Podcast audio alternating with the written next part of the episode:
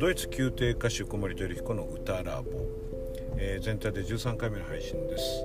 えー、2日前から毎日配信するように変更しています。その分1回分が短くなっています。というわけで、えー、1回分を軽くする分ですねコーナーを2つではなく1つに限るようにしました。今日は昨日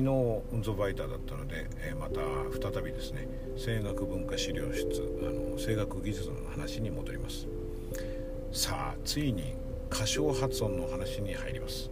まあ、歌唱発音という言葉がま一般的かどうかわからないんですが僕は結構長いこと使ってます、えー、まあ、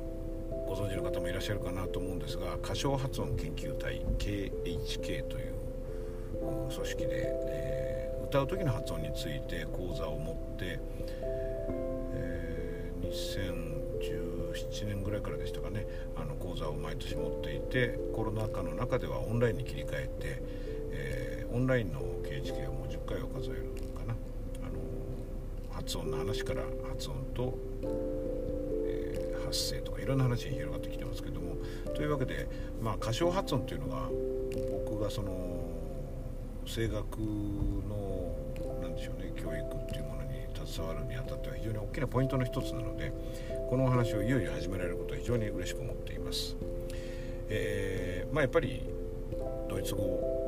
のところからとりあえず始めてみたいと思います。まあ、僕の専門分野の一つ大きい専門分野の一つなので。でドイツ語の発音難しいなっていうことが話題に出る時は大体子音が難しいねって話になるようですので今日はドイツ語の子音の歌い方についてお話しますどうぞお聞きください。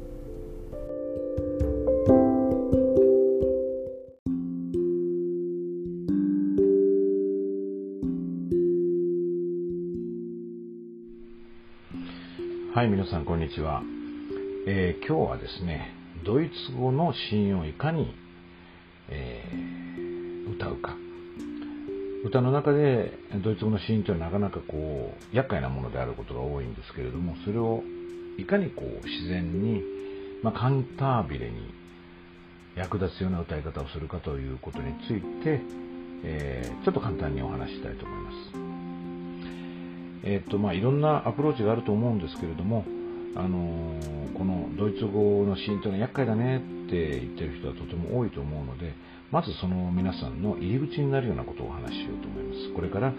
このクリップであの声楽文化資料室ですね、えー、ドイツ語の歌唱ドイツ語の歌唱発音シーンの歌い方などについてはどんどん続編を出していきたいと思いますけども今日はまあある意味で入門編のような位置づけでシーンの歌い方これはですね、まず、えー、有性シーンと無性シーン、無性シーン、有性シーンと無性シーンを分けることから始まると思います。有性シーンと無性シーンの違いについてはお分かりでしょうか？えっ、ー、と、有性シーンというのは声があるシーンと書きます。無性シーンは声がないシーンですね。まあ、違いは声があるかないか、つまり声帯が振動しているかどうかです。有性シーンでは声帯が振動しています。つまり有性シーンには音程があります。えー、そしてですね、有性シーンの中でも、まあ、流音、破裂音、破殺音、まあ、いろいろあるわけですけれども、破裂音に関してはですね、一瞬で終わってしまうので、まあ、なかなかカンタービレへの寄与というのが難しいですね。ですので、ここでま特にとりわけ歌いやすいシーン、これを取り上げてですね、とりあえずこれを見つけたらよく歌うということで、ドイツ語のシーンのカンタービレへの一つのアプローチとしていただけたらと思います。その歌えるシーンというのはですね、優勢シーン、数ある優勢シーンの中でも4つあります。L、M、N、L。えっ、ー、と、まあ、カタカナ読みでの英語読みで言うと、L、M、N、R ということになりますね。この4つはですね、えー、優勢シーンであるというだけではなくて長さがあるシーンですね流音とかル音という言葉がありますけれども、まあ、これがちょっと音声学上あまり、えーと、一般的な用語ではないようなんですけども息が流れてるシーンということで、まあ、使いやすい用語なので僕はよく使っています。リー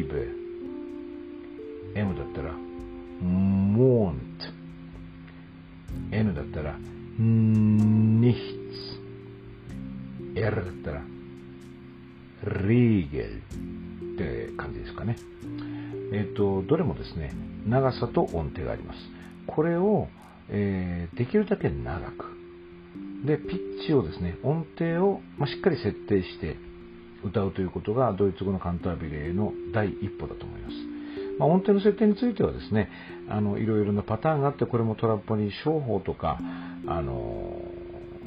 イレギュラーな方法もありますけども、まずまずオーソドックスなのは、その、えっ、ー、と、シラブルの前にこのシーンが来てることが多いと思うんですね。皆さんが注目する場合は。その場合はその次に来るシラブル。まあ大体は、この強調したい場合はですね、その次に来る音節にアクセントがあることが多いんですけども、そのアクセントがあるシラブルのピッチ、その音符の音程をその L、M、N、L にもつけるということですね。ディリベ、ディリベとなれば、これパタミのナリアのあの節ですけどね。ディリベというふうに先取りして L のピッチをだから次の母音のピッチで取るということですね。で、えーと、時間的にはですね、リーベといえば、イの母音がその拍の頭に来ますので、L は前に出ることになります。ということはですね、その音符が書かれていない拍の中でその音程をーン、今の場合は L ですけども、で、発することになります。これはですね、あの、フライングというものがなかなか苦手な日本人には非常にハードルが高い。日本の文化というのは、まあ、東洋文化、母性文化ですので、えー、和を乱すことは非常に疎まれます。えー、フライングというのはあまりいいことではないんですね。出る杭は打たれますので、その出る杭になるのが、まあ、我々アーティストの仕事の部分はありますけれども、なかなかそれが難しい。ということを考えると、リーベの L をその後の音符のピッチで前に出そうと思ってもなかなかね、心理的抵抗があって出ないものなんですね。これはまたあの、メンタリティギャップのクリップを作ってお話ししようと思いますけれども、なかなか勇気がいるということは、えー、ご承知おきの上で試してみてください。子音のピッチを設定する。そして長さを設定する。それによって、えーと、楽譜に書かれている音符とは別の時刻表を我々は作らなくてはいけないということになります。この時刻表に基づいて、早めに子音にアプローチして、長くその音程を子音で演奏することによって、ドイツ語のカンタービレはあの非常にたやすくなると思います。ぜひ、まずは、ドイツ語の子音に苦手意識をお持ちの方は、L、M、N、L に音程と長さを設定して歌うということをお試しになってみてください。今日はドイツ語の子音の歌い方。まあ言ってみれば優勢子音の音程とピッチの付け方ということをお話ししました。